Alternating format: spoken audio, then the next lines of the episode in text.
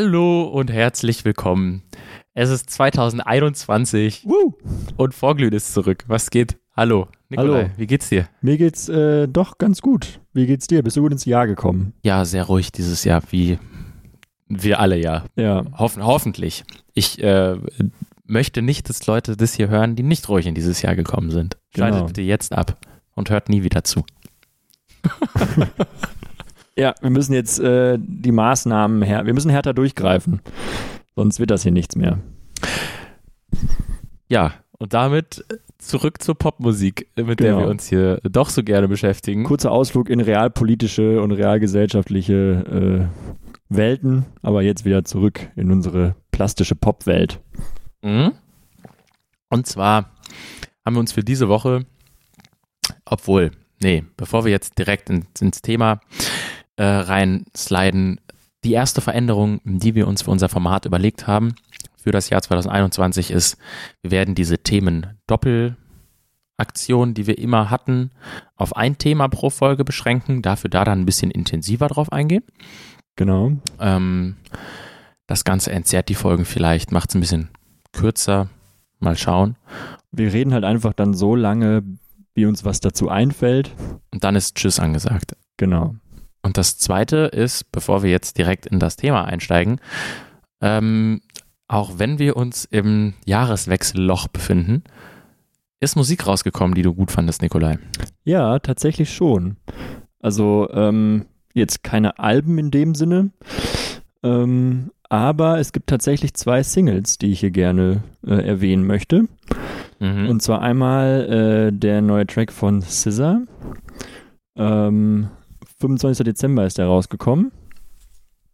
Äh, ganz, ganz wundervoller Track. Den hat sich schon so ein bisschen angeteased im Video zu äh, Hit Different. Ganz zum Schluss gab es so eine kleine Tanzchoreo. Äh, und ähm, da hat sich vor allem meine Freundin sehr drauf gefreut. Ähm, und hat mich dann so ein bisschen mit angesteckt. Und äh, als er jetzt rauskam, boah, da war ich hin und weg. Also ganz, ganz tolles Gitarrensample dazu und der Beat ist mega. Äh, anscheinend hat auch Jacob Collier mit äh. Ähm, ich weiß nicht genau, wofür er dann letztendlich verantwortlich gewesen ist. Ähm, aber das ist, der Typ ist ja eh ein absolutes Genie. Also es ist ja Wahrscheinlich irgendwas eingespielt, vielleicht einfach alles eingespielt. ja, gleichzeitig auch. Also, äh, Wahnsinn. Also, kurz dazu, hast du das Video von ihm gesehen? Wo die zu- in dem, in dem Proberaum sitzen, wo die auf dem Boden im Schneidersitz sitzen? Oder das, was du mir neulich bei Twitter geschickt hast? Ne, Das, das, ähm, wo er da wieder, er macht ja immer diese Videos, wo er dann die Kamera so an seinen Arbeitsplatz Mhm. ranwinkt und dann spielt er da, äh, ich weiß nicht genau, was es ist für eine DAW, an seinem MIDI-Board irgendwas ein, sodass dann am Ende äh, da halt das Symbol 2021 steht, mit den Spuren gebildet. Das ist krass. Ja, Ja, aber das sollte nicht davon ablenken, dass auch dieser Song von Scissor wundervoll ist. Echt, also ganz, ganz tolle Atmosphäre. Ah, Ich könnte da hinschmelzen, wenn ich gerade schon wieder drüber nachdenke. Ähm, also hört euch den auf jeden Fall an. Und ähm, perfekt zum Jahreswechsel ist eine Band zurückgekommen. Ähm, ich weiß nicht, ob die meisten HörerInnen die kennen überhaupt. Ähm, Die waren jetzt sieben Jahre von der Bildfläche verschwunden, zumindest in der Konstellation. Japanik sind wieder da. in meinen Insta-DMs ähm, von einem anderen Medienmacher, mit dem ich mich ganz kurz darüber ausgetauscht habe, äh, zur besten österreichischen Band der letzten Dekade gekrönt worden. Uh. Und wir wissen ja, aus Österreich kommt viel Gutes. Ja. Zumindest an Popmusik. Ähm, aber ja, ihr neuer Track, äh, Apokalypse oder Revolution. Ne, oder Apocalypse or Revolution. Oder wie es noch anders heißt im Track. Ich glaube, Apokalypse und Revolution. Keine Ahnung. äh, wieder mehrsprachig unterwegs. Der gute Andreas Spechtel. Ähm, und ja, das ist ein sechsminütiges mm, Monument. Ganz, ganz tolles Werk und stellt für mich auch quasi die Gretchenfrage für unser kommendes Jahrzehnt, wo es denn mit uns als Menschheit denn überhaupt hingehen soll. Hm? Und die können wir uns alle, glaube ich, stellen, diese Frage. Und da haben Japanik mal wieder den passenden Soundtrack dazu geschrieben. Ähm, sie haben ja für mich immer noch den besten deutschsprachigen Albumtitel aller Zeiten jemals überhaupt veröffentlicht. Äh, da ist sowas wie You Have to Win Zweikampf von Sportfreunde Stiller oder Außen Top Hits in Geschmack von Fettes Brot ein Scheißdreck gegen. Denn wenn du dein Album die Manifestation des Kapitalismus in unserem Leben ist die Traurigkeit nennst, dann hast du alles gewonnen.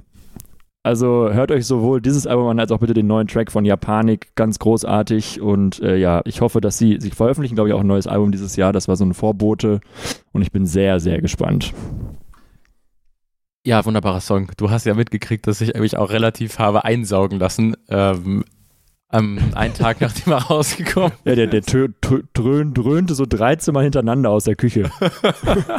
da habe ich mich ein bisschen einlullen lassen. Irgendwie hat dieser Song mich so bekommen, dass ich ähm, diese wunderbare Funktion des Endlos-Loops bei Spotify eingeschaltet Ah. habe, mich einfach in die Küche gesetzt habe und das Ding ähm, dann eine gute Stunde am Stück gehört habe. Einfach eine tolle Plattform, dieses Spotify, ne? Ja. Einem sowas anbieten.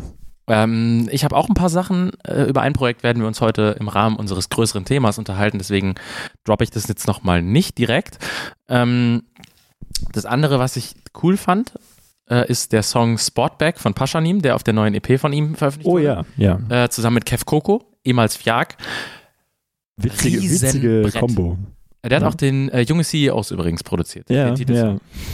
Und der heimliche Star dieser Platte ist für mich aber eindeutig äh, Sportback und nicht eben junge CEOs. Wieder den Streaming-Zahlen, sage ich nur. Ähm, da passiert so viel Schönes. Das ist so für mich deutsches Post-Genre. so in der einen Minute Songlänge passiert unfassbar viel Schönes. Ja. ähm, also die EP ist generell auch sehr empfehlenswert. Aber dieser Song sticht total heraus, weil er eben nochmal eine komplett neue Facette von Paschanim aufmacht. Äh, und diese Symbiose mit dem sehr hektischen elektronischen Sound von Kev Coco, der ja aus dem Techno kommt, äh, macht sehr viel Spaß. Äh, und was ich dann auch noch sehr, sehr schön fand, das ist der neue Song von Madlib und Fortet. Ah, ja. Ich, ah, den habe ich nur einmal, glaube ich, irgendwie angerissen. Das ist ein Instrumental, wie man bei den beiden vermuten könnte. Und es ist der ähm, erste Vorbote eines richtigen Madlib-Albums. Denn Okay. Madlib-Alben bisher bedeuteten ja meistens Beats aus einem gewissen Zeitraum auf Platte gepresst.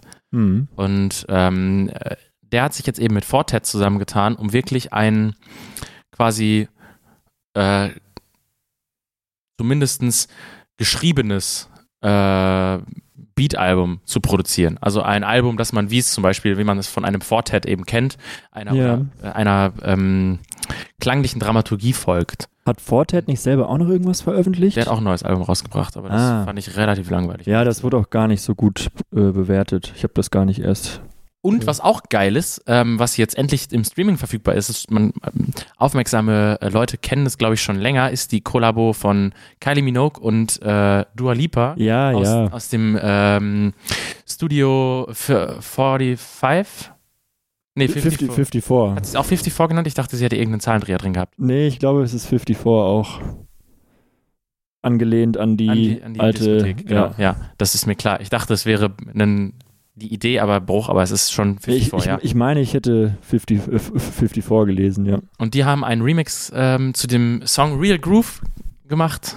Und das Ding ist aber pu pure Ta purer Tanz. Ähm, schön, schöner Song. Und, um damit jetzt direkt ins äh, Thema reinzuschlittern, ist uns an Weihnachten eine der sehnlichst erwarteten Rap-Platten der letzten Jahre beschert worden, nämlich Playboy Cardis Whole Lotta Red. Oh ja, Und das Album hat es in sich. das stimmt. Also es passiert unglaublich viel. Es klingt absolut nicht so, wie es sich irgendjemand, der auf dieses Album gewartet hat, vorgestellt hat.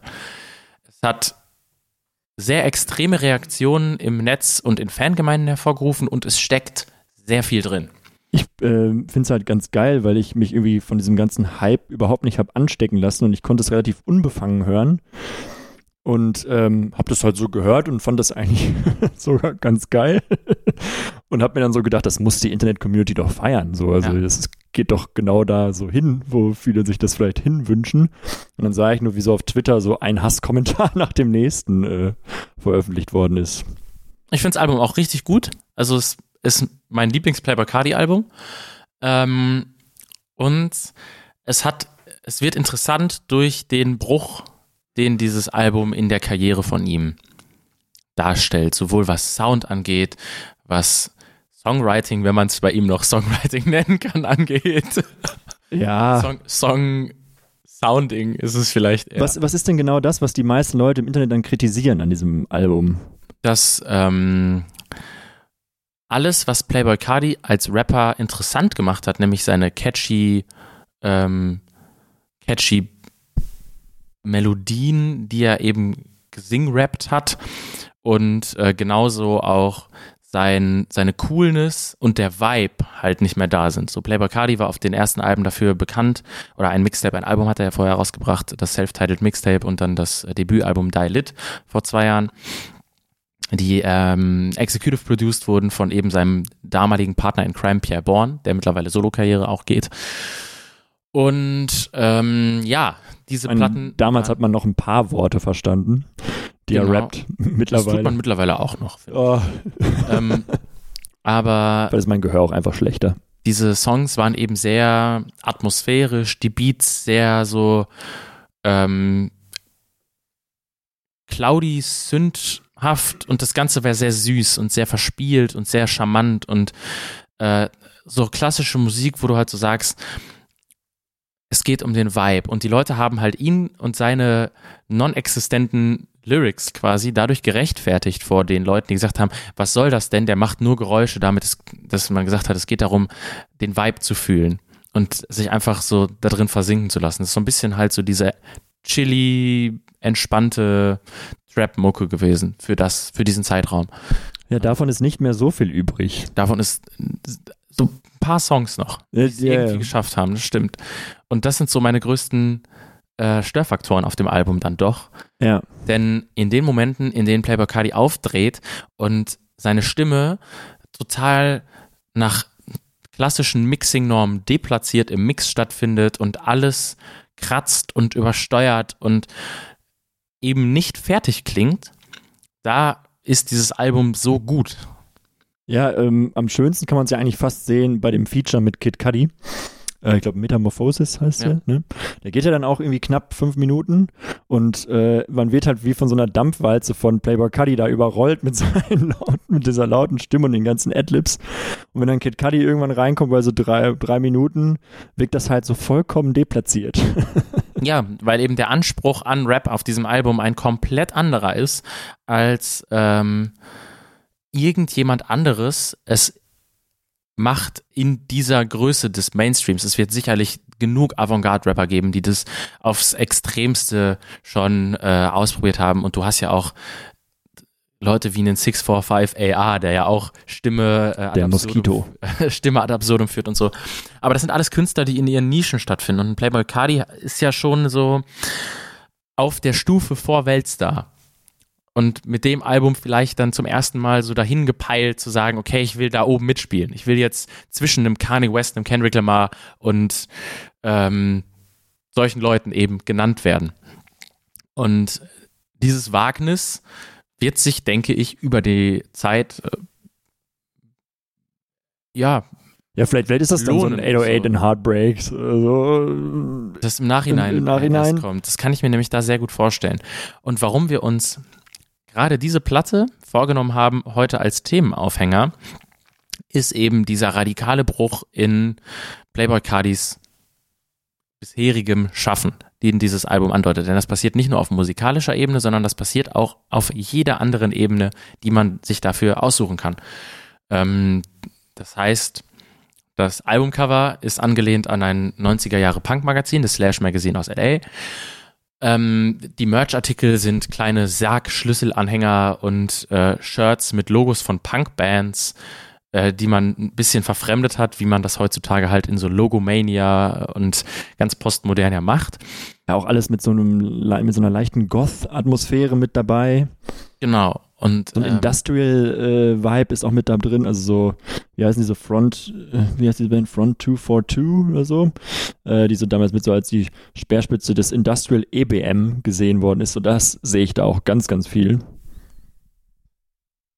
Ja, genau. Und eben mit dieser, ähm, in diesem Kosmos äh, wurde jetzt auch ein und da wird es dann nämlich der Punkt, an dem ich ansetzen möchte, ganz interessant, dass sich für dieses Album auch Playboy Cardis komplettes Äußeres verändert hat.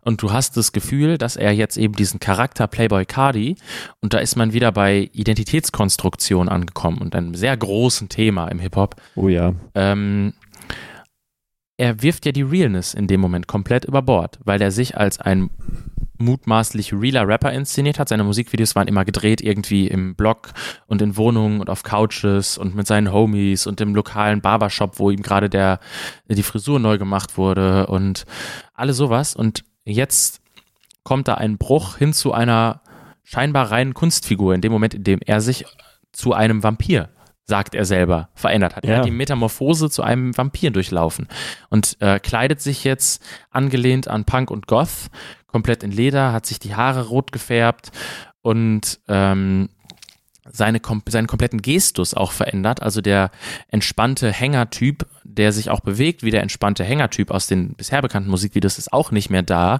ähm, sondern eben die, die gesamte sein, sein gesamter Gestus hat sich verschoben in eine Richtung, die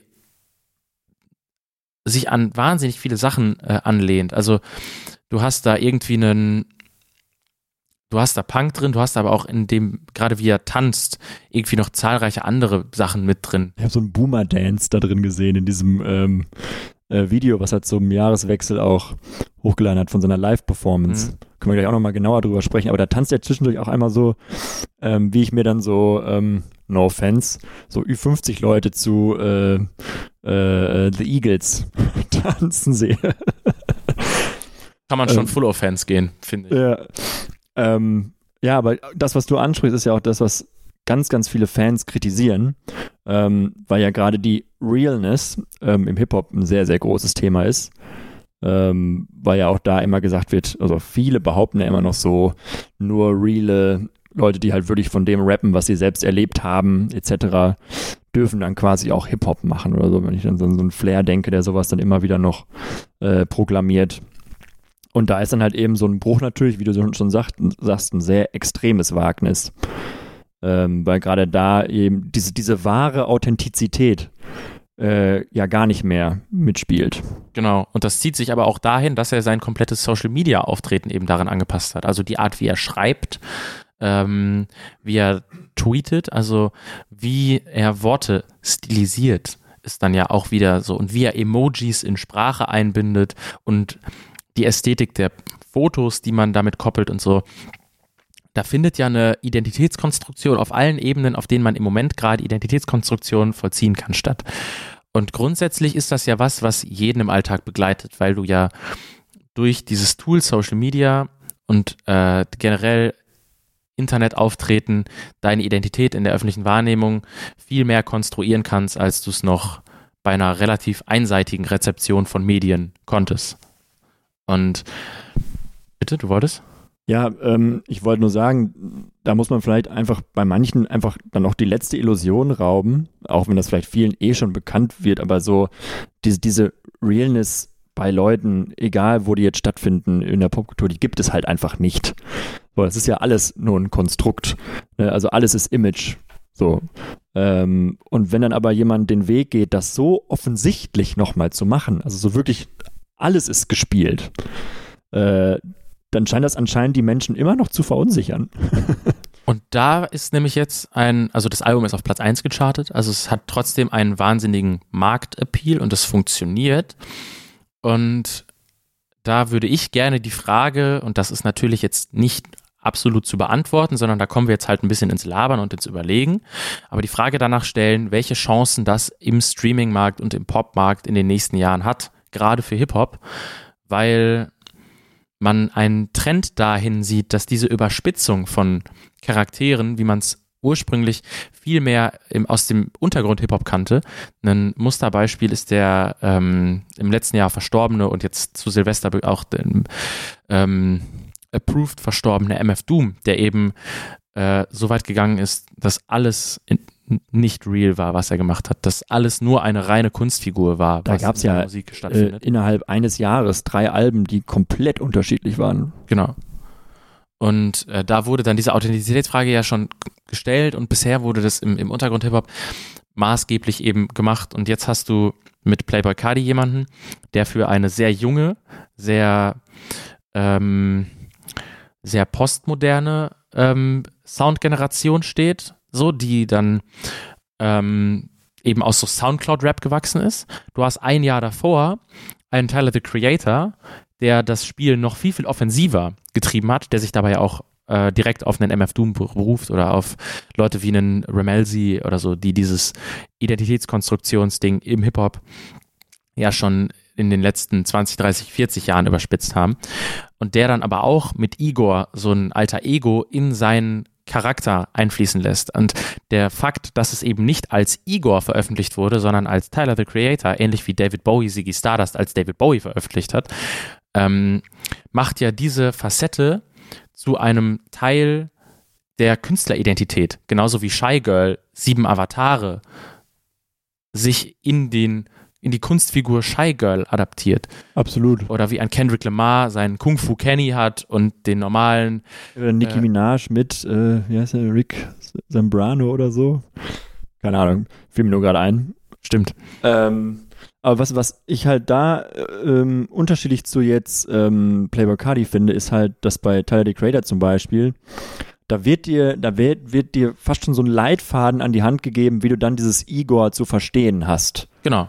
Also das ist eigentlich relativ deutlich, wenn du dich damit beschäftigst. Bei Playboy Cardi jetzt ist, bleibt das ja alles irgendwie nebulös. Genau. Und das macht es ja dann so interessant eigentlich. Aber wie du halt sagst, vielleicht klicken, hm, im Streaming-Markt, ob das so funktioniert, fraglich.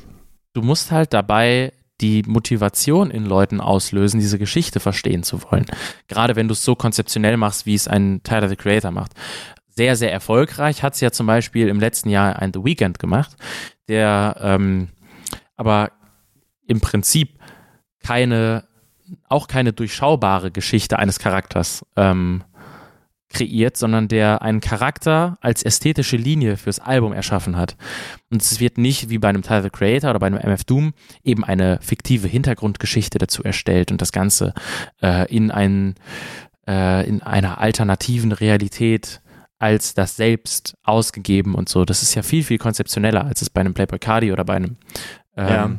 The Weeknd jetzt passiert. Oh, die, die Promophase von dem The Weeknd-Album war, glaube ich, mit einer der besten Promophasen, die, glaube ich, jemals vielleicht gearbeitet worden ist, ähm, wo er da äh, bei Jimmy Kimmel ist es, glaube ich, ne, live spielt. Und dann. Ähm, das wird dann ins Musikvideo. Genau, wird ins Musikvideo übertragen. So, er geht aus dem Studio raus und ist man direkt im Musikvideo zu In Your Eyes, glaube ich. Und jeder, äh, jedes Musikvideo ist so ein ästhetischer Hochgenuss zu diesem Charakter, der da entstanden ist. Also das Video, wo da nur sein abge abgetrennter Kopf ähm, gefunden wird und dann nehmen die beiden Frauen, die da im Video auftauchen, mit nach Hause. Also allein diese Idee alles, das ist auch auf einer gewissen Weise so fucked up. die, ähm, aber da muss man vielleicht auch einfach sagen, wer weiß, wie vielleicht so eine Promophase ausgesehen hätte, wenn ein Playboy Cardi das jetzt nicht innerhalb von Corona hätte machen müssen. Kann ja sein, dass er sich vielleicht da ein noch Größeres zu ausgedacht hatte und dann halt eben den Umständen entsprechend jetzt agieren musste. Ich meine, The Weeknd konnte diese Promophase auch nur so durchziehen, weil halt diese Show bei Jimmy Kimmel unter Publikum möglich gewesen ist. Ne? Das stimmt. Aber, ja. Ähm, genau, und wir sind dann aber jetzt an diesem Punkt, an dem ich da so mir wünsche, als ein Kulturbeobachter, Liebhaber, was auch immer. Ähm, und da, das ist dann wieder so dieses dämliche Musikjournalistengewäsch, stehen wir an einem Paradigmenwechsel. So. Ja, so, so habe ich meinen letzten Artikel auch eingeleitet. meinen letzten Artikel, meinen ersten Artikel. Deinen ersten auch, und aktuell letzten? Ja, ja, ja. Äh, auch eingeleitet. Aber das ist dann ja die Frage, weil wir uns ja die vergangenen Jahre in der Musik, im Rap, gerade im kommerziell erfolgreichen Rap ähm, und auch im progressiven Rap an einem Punkt befunden haben, an dem Authentizität und Nahbarkeit und Instagram-Livestreams und Transparenz das A und O zur, zum Künstleraufbau waren. Ja, auch ein ähm, Playboy Cardi hat davon profitiert. Absolut. Also ich habe jetzt ähm, nochmal ähm, Sachen zur Authentizität mir durchgelesen und bin da auf einen Artikel von 2011 in der Zeit gestoßen, nicht von Daniel Gerhardt, Äh, Jens Balzer? Nein. Hat er 2011 schon mal Auch Zeit? das nicht. Ich weiß es nicht, keine Ahnung. Aber es war keiner, keiner, keiner von beiden. Keiner von beiden. Ich war richtig geschockt. Ähm, auf jeden Fall ging es halt darum, dass 2011 anscheinend wir an dem Punkt waren, wo wir vielleicht irgendwie jetzt sind, wo dann vom Autoren gesagt worden ist, die Inszenierung ist wichtiger als die Authentizität. Aber anscheinend hat das dann irgendwie dazu geführt, dass das alles so künstlerisch geworden ist, dann würde ich jetzt einfach mal so retrospektiv so behaupten, dass dann irgendwie in den Zehnerjahren, die jetzt hinter uns liegen, irgendwann dieser Wunsch von allen kam, wir brauchen jetzt mal wieder irgendwas Nahbares, was Greifbares, irgendwas, was wir verstehen, ne, weil Authentizität wird ja auch mal mit dem Ursprünglichen und so, ne, dass man irgendwie dem entspricht, was man ist, ne, so die Natur des Menschen, dass man die nach außen trägt und so, dass, dass das jemand mal wieder macht und so und dann kommen dann solche Bands wie An My Kantereit, ne, das könnten ja welche von uns sein oder so. Und genau, dann wurde dieses Narrativ komplett aufgezogen und anscheinend sind wir jetzt so sehr daran gewöhnt, vor allem ja natürlich auch, wenn so auf Social Media alle KünstlerInnen ihren Tagesablauf mit uns teilen oder so und wieder anscheinend auch wirklich direkt mit dabei sind. Da ist dann ja wieder die Frage nach, ist das ein realer Tagesablauf? Weil ja, es, wird ja, es wird ja bewusst entschieden, was geteilt wird. Du hast ja keine versteckte Kamera an dir dran heften. Natürlich, aber so, so, wird es dir ja quasi vorgegaukelt. Ne? So, du kannst ganz nah dabei sein. Da gibt es Umfragen und dann kannst du auch noch bestimmen, was der, die Künstlerin äh, da gerade noch macht und so. Ne? Und dann kannst du beim Joggen dabei sein, was weiß ich.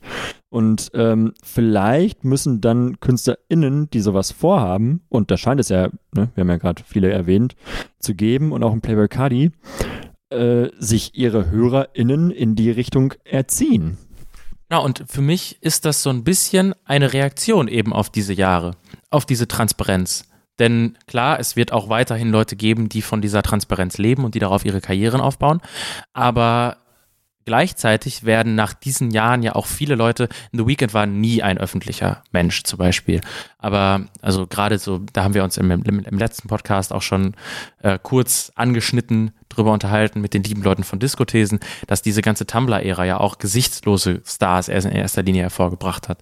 Ähm, aber dass dieses Phänomen von unnahbaren Charakteren jetzt eine, eine andere Ausführung wieder bekommt. Eine Ausführung, die man vielleicht in den 70er Jahren schon mal in dem Ausmaß hatte, in dem alter Egos kreiert werden und ähm, Popmusik wieder verkünstelter wird und ähm, mehr eine Art Rückkehr zur Pose ähm, findet, ja. weil die Mechanismen, die wir jetzt technisch haben, unter diesen Maßstäben, unter diesen Voraussetzungen wurde ja das noch nicht groß ausprobiert bis jetzt.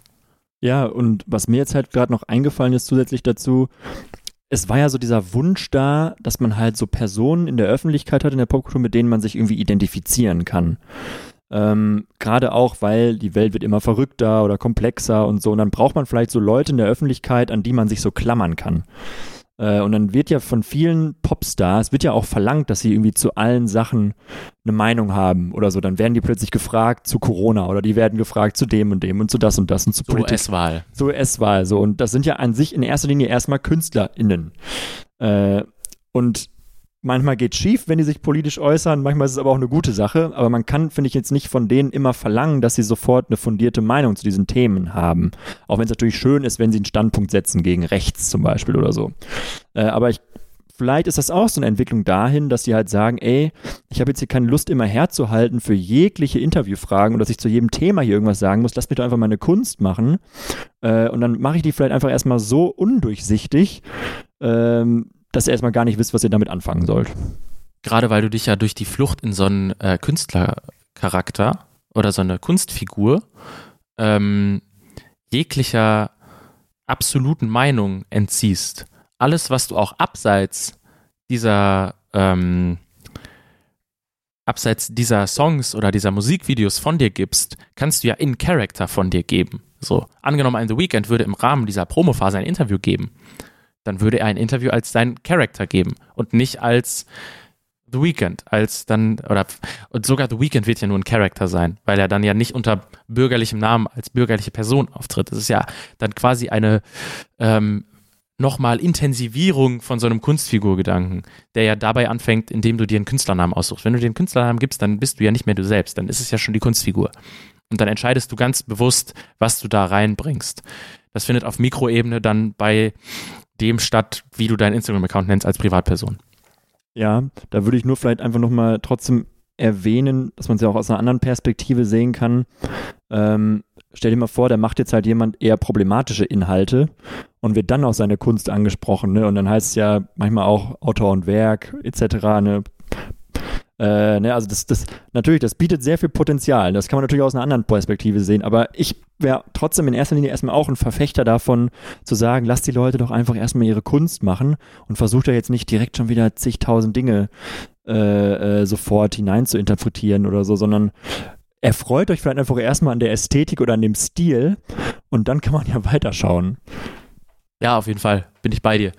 Äh, am Ende würdest, wenn wir das so machen würden, diesen Podcast nicht geben. ja, stimmt. Also, ne, ich hatte gerade einmal kurz diesen Auftritt von Playboy Cardi angesprochen. Ich finde das vom Design her so geil. Ja, voll. es ist so geil. Liebst, es passt alles perfekt zusammen. Also, dass sie auf, auf Cases stehen als kompletter ja. dass die Musik in Gänze vom Band läuft. Diese, diese dystopische Welt, die kurz eingeblendet wird, das erinnert mich immer an dieses Meme, was auf Twitter immer rumgepostet wird, irgendwie so nach dem Motto, wenn es wenn keine. Wenn das nicht wäre, so sähe die Welt aus. Ja, wenn es ja. keine Julis auf Twitter geben würde, oh, das wäre so schön und dann kommt dieses, dieses Bild da. So, so muss ich irgendwie daran denken. äh, ja, aber ja, die Performance ist, ist so großartig und auch, ich finde auch seine beiden äh, Bühnenbegleiter, die da rumhängen ideal gewählt. Ja, sie sind einfach da und rauchen. Und der eine hat halt diese, wirklich diese Industrial EBM Raver Friese mit diesen Zacken ja, nach oben. und, und, diese viel zu große Sonnenbrillen, wie er auch eine trägt. Wahnsinn. Es passt, passt, alles perfekt zusammen. Eigentlich könnte man da mal ähm, Aufgabe an die Nerds da draußen, die mehr Zeit haben als wir, ähm, eine Referenzliste zu diesem Albumkosmos erstellen. Einfach nur, um das wirklich aufschlüsseln zu können. Echt, also, also wenn wir so tolle Welten geboten bekommen von den KünstlerInnen in Zukunft, dann bin ich all the way für konzentriert euch mehr über, aufs Ästhetische als für das, was ihr inhaltlich äh, nach außen hin tragt. Solange es nicht diskriminierend ist oder so. Das ist tatsächlich sogar schon ein. Eigentlich ist das schon ein schönes Schlusswort, oder? Wie lange haben wir denn? Wir haben jetzt 35 Minuten. Ja, machen wir mal eine kurz und bündige, würde ich sagen. Ja. So zum Einstieg fürs neue Jahr. Ist okay für mich. Äh, in dem Sinne, hört das sehr gute neue Playboy Cardi Album. Und da sind wir jetzt ja wieder, Entschuldigung, dann fällt mir doch noch wieder was ein. Ja, da bitte. sind wir jetzt wieder an dem Punkt, an dem wir vielleicht durch sowas auch eine, eine Verlagerung durch diesen, durch diese Erstellung von, von Kosmen haben zu, ist die Musik dann noch das, der Gradmesser? So, weil ich tauche gerne in diese Playboy Cardi Welt ein und ich glaube, ich würde es auch tun, wenn ich die Songs nicht alle geil finden würde. Und ich finde auch nicht alle Songs geil, aber ähm, du bietest ja dem, den HörerInnen einen ganz anderen Anreiz, Zeit da rein zu investieren, sich mit dir auseinanderzusetzen, wenn du wirklich auch einen Kosmos kreierst und nicht einfach diesen unmittelbaren Bedroom-Pop-Appeal hast, bei dem du alles machst und hochlädst was ja die letzten Jahre eher dominiert hat. Und was eigentlich in Corona-Zeiten auch die logische Konsequenz wäre für Popmusik, dass man eben das verstärkt bekommt. Bin ich aber gespannt, wo es hingeht. Ja, wie absolut. Sich das entwickelt und was das für ähm, die Frage nach Authentizität im Hip-Hop bedeutet, ob wir uns vielleicht endgültig von dieser Idee eines authentischen Rappers lösen können, weil ja, was man vielleicht da noch irgendwie sagen sollte, ist auch die Tatsache, dass man solche Welten wahrscheinlich auch nur mit sehr viel Geld äh, kreieren kann. Wir haben ja gerade nur über Superstars gesprochen. Genau, genau. Ähm, also das wird wahrscheinlich für so aufstrebende KünstlerInnen äh, monetär noch gar nicht möglich sein. Ähm, also auch da bitte nicht falsch verstehen. Aber ja, ich meine, wenn man da trotzdem irgendwie einen innovativen Einfall hat, wie man die Ästhetik irgendwie verfremden kann oder so, fällt auf jeden Fall eher auf, glaube ich, als aktuell, als, als noch zu versuchen, musikalisch anders zu klingen. Als. Ja, weil ja, es gibt ja aktuell alles gleichzeitig. Ja. Es Revive, das ist ja total absurd, einfach nur so, das vielleicht so als äh, Ausblick. Wir können einen kurzen Ausblick aufs musikalische 2021. 2021. Es, ja! Es wird alles besser. Es wird alles gleichzeitig. Das ist, glaube ich, meine Prognose für 2021 ist, es wird alles gleichzeitig. Ja, es gibt ja diese Theorie der gleichzeitigen Ungleichzeitigkeit ähm, dass sich Prozesse gleichzeitig abspielen, aber zu unterschiedlichen Zeitpunkten. Äh, das hat man ja leider auch schon äh, bei der Corona-Pandemie gesehen, dass sich halt so gewisse Dinge, so England äh, steigen die Zahlen, wir sitzen hier in Deutschland, gucken so, ha, die blöden Briten. Monat später, scheiße, jetzt geht's bei uns ja genauso ab. Hm, wie hätten wir das denn rauskriegen können? Ja, genau. So, ja. Und dass wir 2021 dominieren. Die wunderbare Gleichzeitigkeit. Yes. Und deswegen werden wir auch dann wird alles nur noch diffuser. mindestens zehn Revivals parallel Ja. im Jahr erleben, Und ihr werdet uns, also unseren Podcast, nur noch mehr brauchen, um äh, durchblicken zu können. um durchblicken zu können. also haltet uns auch 2021 die Treue. Ja, haltet uns 2021 treu, sonst komme ich vorbei Ja. und breche Corona-Regeln, indem ich klinge. 15 Meter, Yannick. 15 Kilometer. ja, stimmt. 15 Kilometer. 15 Kilometer. Schiri. Gut, In dem Sinne, ciao. macht's gut. Tschüss.